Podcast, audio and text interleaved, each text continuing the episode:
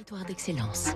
Donnons l'envie d'entreprendre au cœur des territoires. Avec la SMC, votre banque en région. Fabrice Lundi, l'anniversaire d'un grand laboratoire pharmaceutique français dans Territoire d'excellence. Une vraie success story en terre rugbystique. C'est en 1951, dans une officine de Castres, dans le Tarn, que tout démarre. Pierre Fabre se passionne pour le rouscous accoulé à tous le petit ou. Le jeune pharmacien va en extraire un principe actif pour développer le cyclo 3, un vénotonique d'origine naturelle.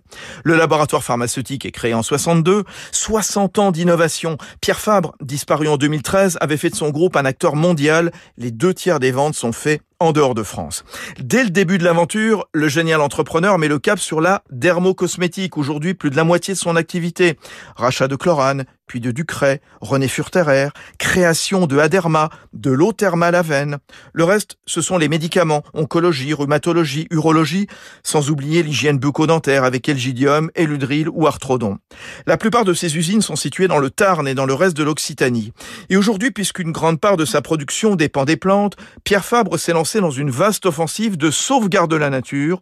Éric Ducournau, son DG. Nous avons des accords de partenariat partout dans le monde avec les producteurs de ces actifs naturels, notamment pour supprimer les produits phytosanitaires. On va replanter et on va dans des procédés d'extraction qu'on va développer utiliser de moins en moins de plantes pour préserver la ressource. Quand on traite de plantes rares, eh bien de travailler sur leur préservation. Pierre Fabre est historiquement aussi un grand soutien du rugby français avec l'acquisition en 89 du club Castres Olympique, finaliste en juin du top 14. C'était Territoire d'excellence sur